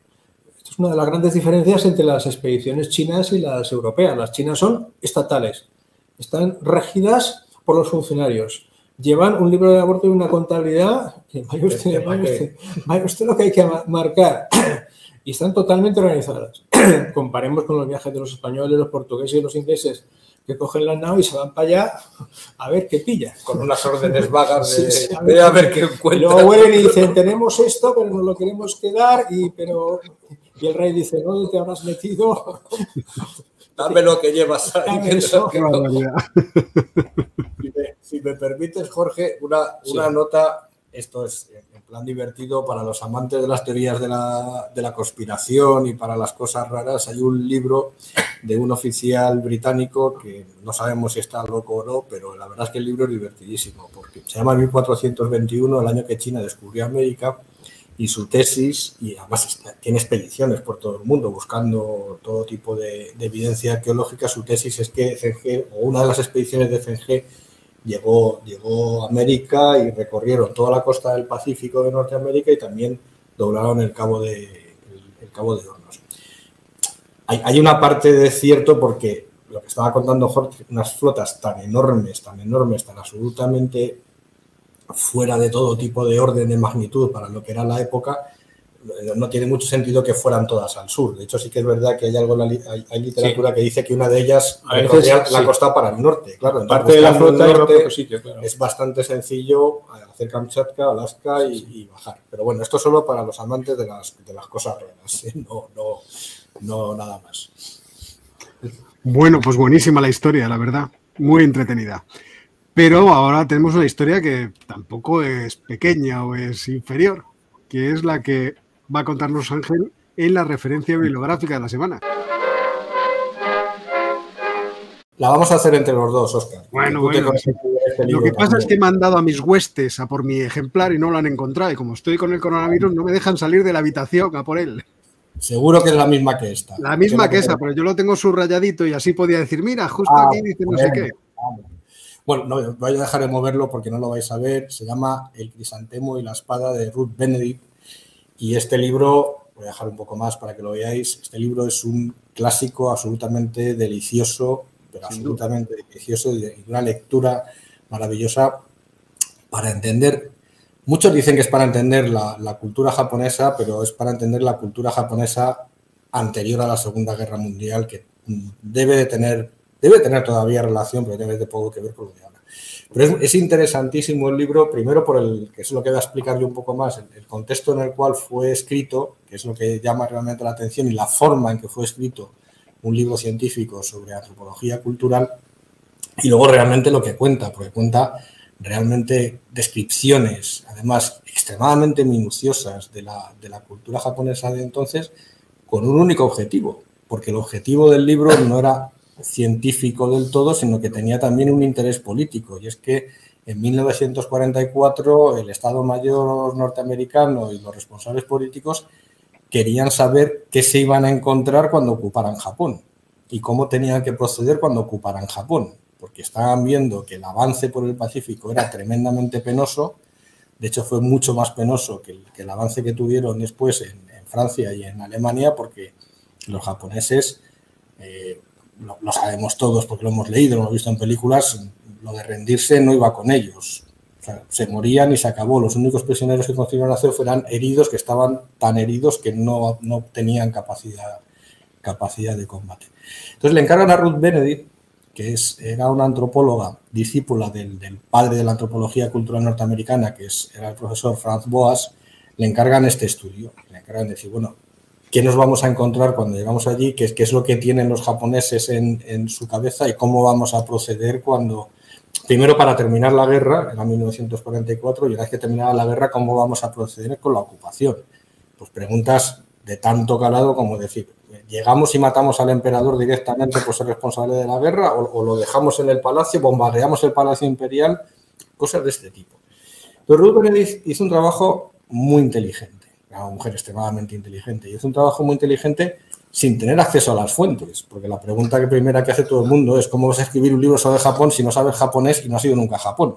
Bueno, pues eh, siguiendo una estrategia muy académica, como los académicos somos como somos, que es ir a lo barato, dijo, bueno, yo tengo aquí unos campos de prisioneros japoneses y tengo aquí unos japoneses nacionalizados norteamericanos que vinieron de antes, se puso a hacer entrevistas a todo el que pasó por allí y lo que es más curioso, porque se quejaba mucho, hizo entrevistas a los que entrevistaban a los japoneses, con lo cual dicen que llegaba a alguna situación, algún momento en, las instalaciones, cuando bajaban todos a comer, que la veían llegar para comer y salían corriendo porque es que les, perseguía para sacarle la teoría de todo tipo de información. Entonces, ese es el libro, ese es el libro que, que publicó y es, como digo, tiene yo quizás me voy a quedar con, un detalle que sé que más me llamó la atención, seguro Oscar tiene mejor memoria que yo, quien podrá recordar más anécdotas, y es eh, la, curva de la curva de aprendizaje, sobre todo la curva de libertad de, un japonés desde que nace hasta que, es, hasta que llega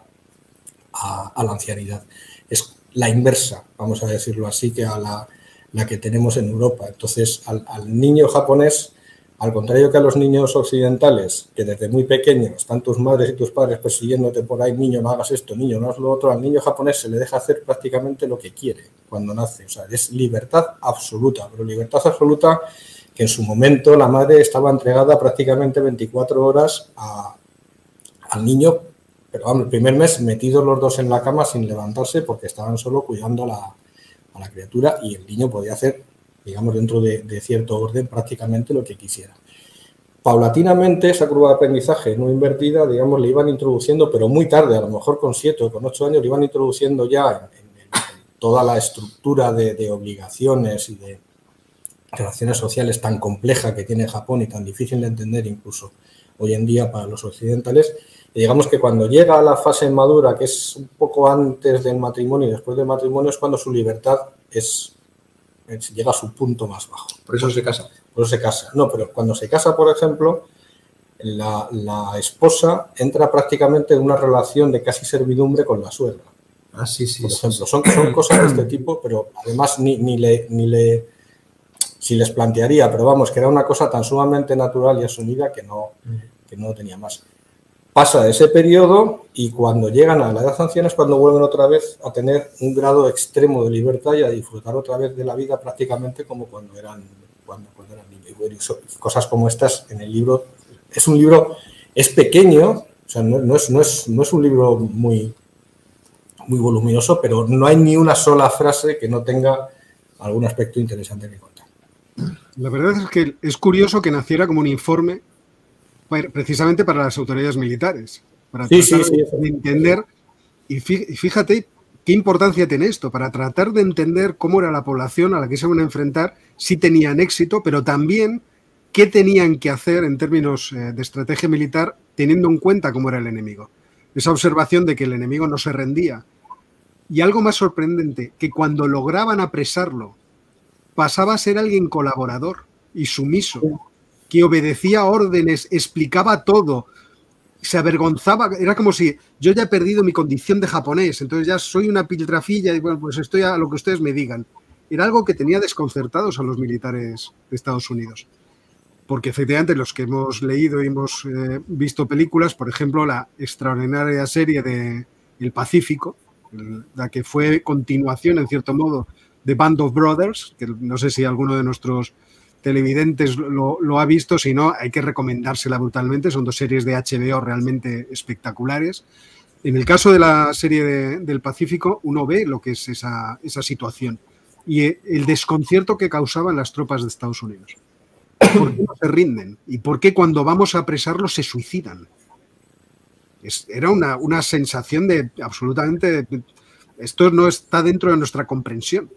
Y efectivamente, toda la investigación científica que hace eh, Ruth Benedict está destinada a tratar de desvelar cuáles son los elementos culturales que dentro de, Japón producen este personaje en concreto, este, esta tipología humana. Y por lo tanto, ¿qué poder hacer? El libro luego fue muy criticado desde el punto de vista científico, pero también desde el punto de vista político, porque algunos miraron en el informe una justificación, o vieron en el informe una justificación de lo que luego, eh, las decisiones que luego irían tomando los Estados Unidos en la guerra, que desembocarían en el uso de las armas nucleares contra Hiroshima y Nagasaki. Porque en gran parte estuvo esta justificación. hay un momento que la Armada de los Estados Unidos, sobre todo después de Iwo Jima, que Iwo Jima fue una verdadera masacre terrible, que además ellos no se esperaban, ¿eh? porque Iwo Jima, que es un islote volcánico que tiene un promontorio enorme que es la boca del volcán, resulta que tenía excavado, no me acuerdo si eran 27 eh, niveles hacia abajo de minas, de las que salían japoneses uno detrás de otro durante dos semanas. O sea, aquello no, parecía no terminarse nunca. Entonces el bombardeo ese masivo que hicieron sobre, la, sobre el islote nos sirvió para eh, poder eh, evitar la resistencia que luego se iban a encontrar. Entonces, a partir de ese momento, lo que hacían los Estados Unidos era saltarse islas. Bombardeaban los barcos, los aviones de los aeródromos que pudiera haber y dejaban allí metidos a los japoneses. Y si van, si van nadando, ellos verán. Pero no vamos a bajar al terreno a sacarles, porque ya sabemos lo que pasa. Claro, y a medida que iban avanzando, la idea era, en el momento que estemos a una distancia suficientemente cercana, en vez de invadir eh, las islas de Japón, tomamos una decisión impensable. Por el miedo que tenían, y fue la justificación que todos hemos leído en muchas ocasiones de cuál es la estimación de bajas que tendría el ejército de los Estados Unidos en caso de llegar al terreno japonés. ¿Qué pasaría si nos encontramos a los millones de japoneses que hay ahí en, modo Iwo Jima? Y el, esto es lo que trata de desvelar eh, Ruth Benedict con su trabajo, efectivamente, que se hace con japoneses metidos en campos de concentración que eran emigrados. Y, sin embargo, con esas limitaciones, el libro está lleno de, inteligencia, de agudeza. Y sobre todo, eh, es un ejercicio de antropología cultural que yo creo que es algo que es fundamental para poder entender eh, los países, para poder entender su deriva y para poder entender eh, su futuro. Así que, vamos, recomendación buenísima que yo me leí por tu culpa, Ángel. En realidad tú me lo recomendaste a ti, a mí, claro. Y por eso o sea, un libro maravilloso. Y ahora tenemos pocos minutillos, pero alguno tenemos para que nos hagan alguna pregunta. This is not television, this is real life. Pregunta David Asenjo de la Fuente. ¿Qué podría pasar con las cosechas de cereal ucraniana y rusa si hay mal acuerdo? Vamos a ver, esto es un problema, David, realmente muy, muy real. O sea, el, hay varias dimensiones del problema en términos económicos que son graves. Una de ellas es efectivamente el cereal que viene del Cáucaso, viene de Ucrania, incluso te diría que el que viene de Rumanía. Porque interrumpir el comercio, por ejemplo, en el Mar Negro, causaría una disrupción en todo el mercado cerealístico y un crecimiento de los precios de, los alimentos. A partir de ahí, imagínate lo que podría pasar efectivamente en países de África y la desestabilización a la que podría llevar a toda esa región. cuando decimos que un conflicto en Ucrania produciría gravísimos daños a todo el mundo, creo que no estamos exagerando. No sé si sobre eso ya empieza a haber, hay algunos estudios que muestran cómo eso afectaría al suministro de grano a Medio Oriente, que se suministra sobre todo en esas zonas que es relativamente más barato que en otras que están relativamente cerca y que ellos no cultivan. O sea que, que, por ejemplo, la, la interrupción de las cosechas o el hecho de que haya movimientos de tropas cuando hay que cosechar haga que la cosecha baje, puede influir en que haya una hambruna en, el Líbano, desgraciadamente. Sí, sí, sí. O sea, no es, una situación peliaguda. Cobra pregunta si habrá desembarco en Crimea similar al de Normandía. No. Yo, yo entiendo que, el, la imaginación se lanza a pesar cosas extraordinarias, pero vamos. Yo hice un vídeo el otro día sobre las posibilidades de invasión de acuerdo un informe del Centro de Estudios Estratégicos eh, de Washington y es muy divertido, pero es muy improbable todo lo que se cuenta ahí. O sea, en caso de que se intentara, pues sí, las rutas están claras, etcétera, pero me parece a mí que... Y además, creo que no hablamos con el deseo.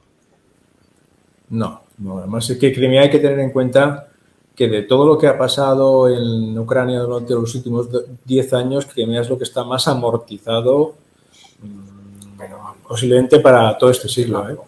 Otras cosas pueden cambiar, pero...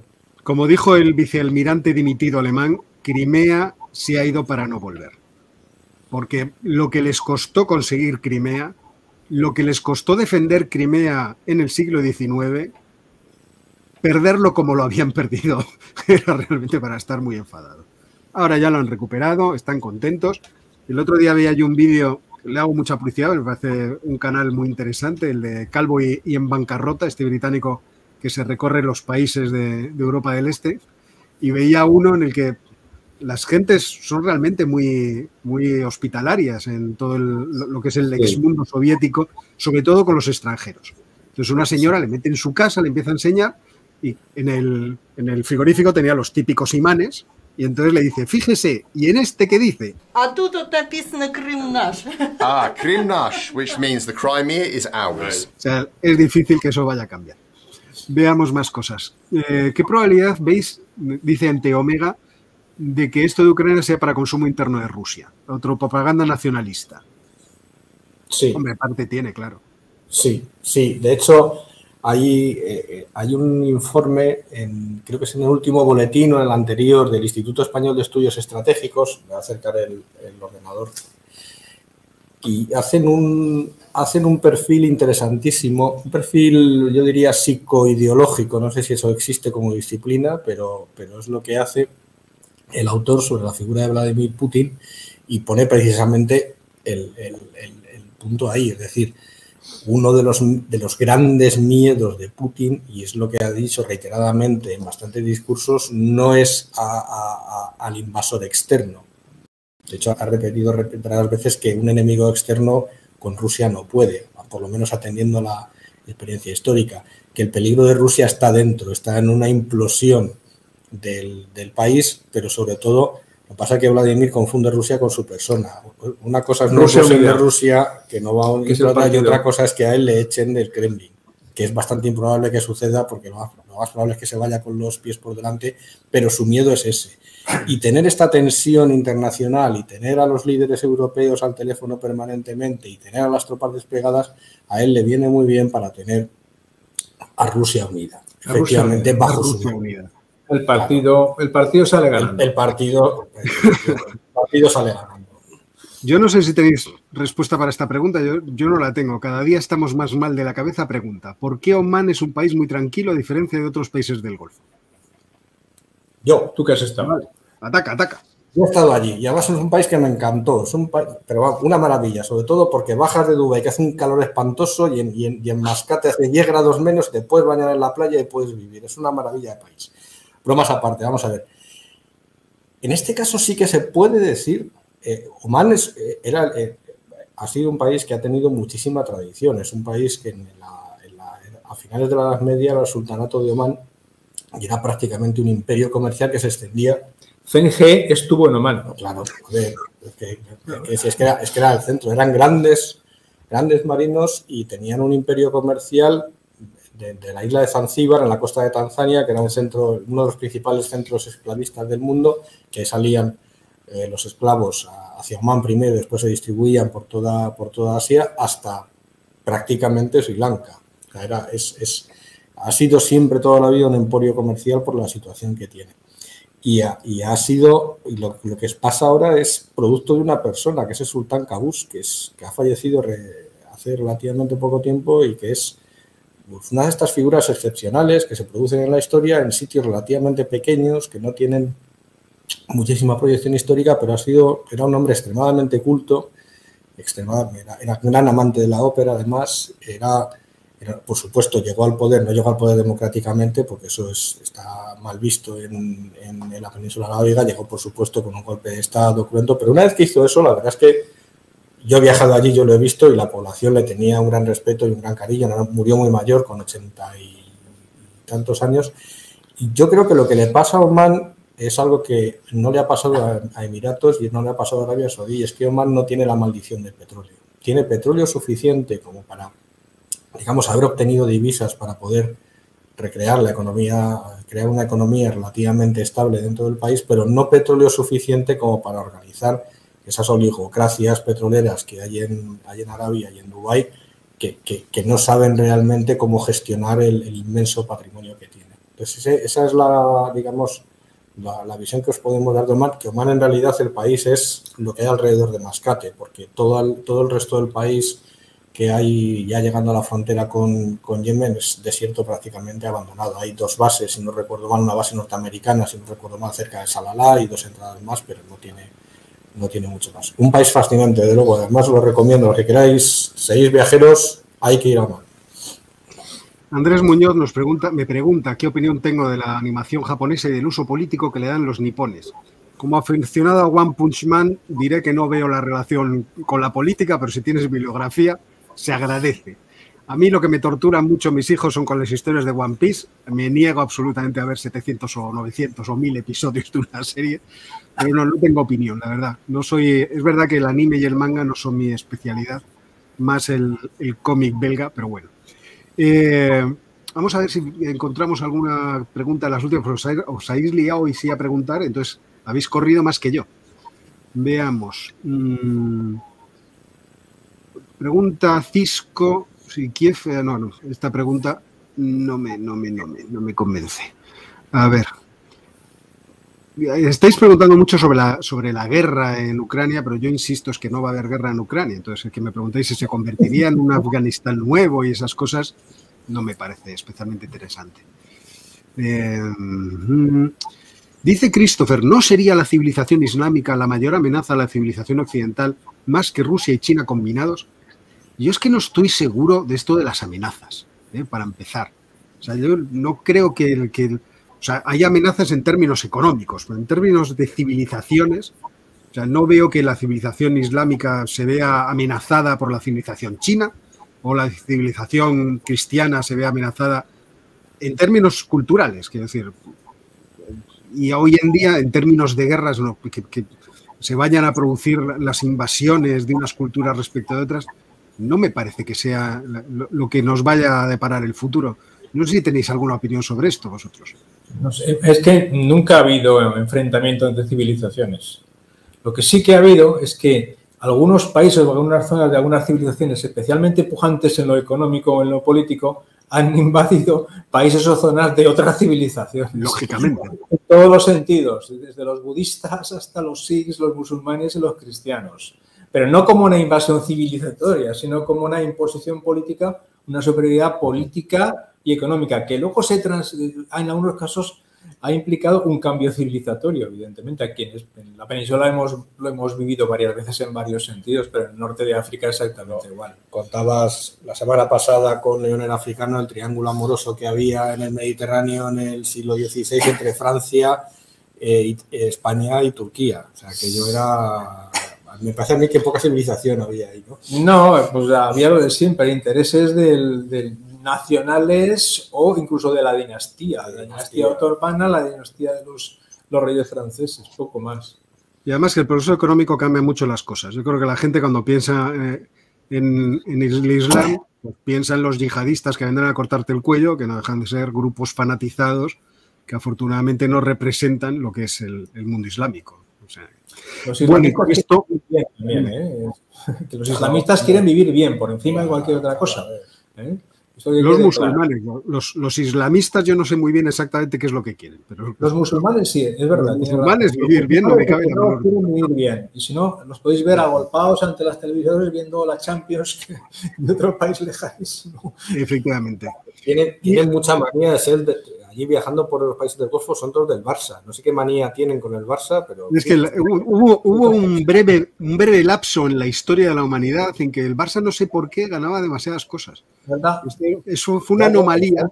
Se han quedado ahí anclados en el pasado. Un atípico que duró, un, duró demasiado. O sea, fue, quizás estuvo relacionado por algún, con algún jugador argentino, no lo sé. Esto quizá habría que preguntar. Ya puede ser, ya puede ser. Ya puede ser. Bueno, pues vamos a dejar la tertulia aquí, si os parece con esta bomba informativa del jugador argentino que produjo este atípico en la historia del, fútbol mundial. Y emplazamos a todos los que nos ven a que nos vean la semana que viene. Esperemos que en directo, yo ya sin esta maldita enfermedad encima y eh, con la técnica funcionando de forma razonable. Así que nos despedimos. Ángel. Buenas tardes y gracias. gracias, Jorge. Buenas tardes a todos. Y nos vamos si es que logro averiguar cómo se apaga esto.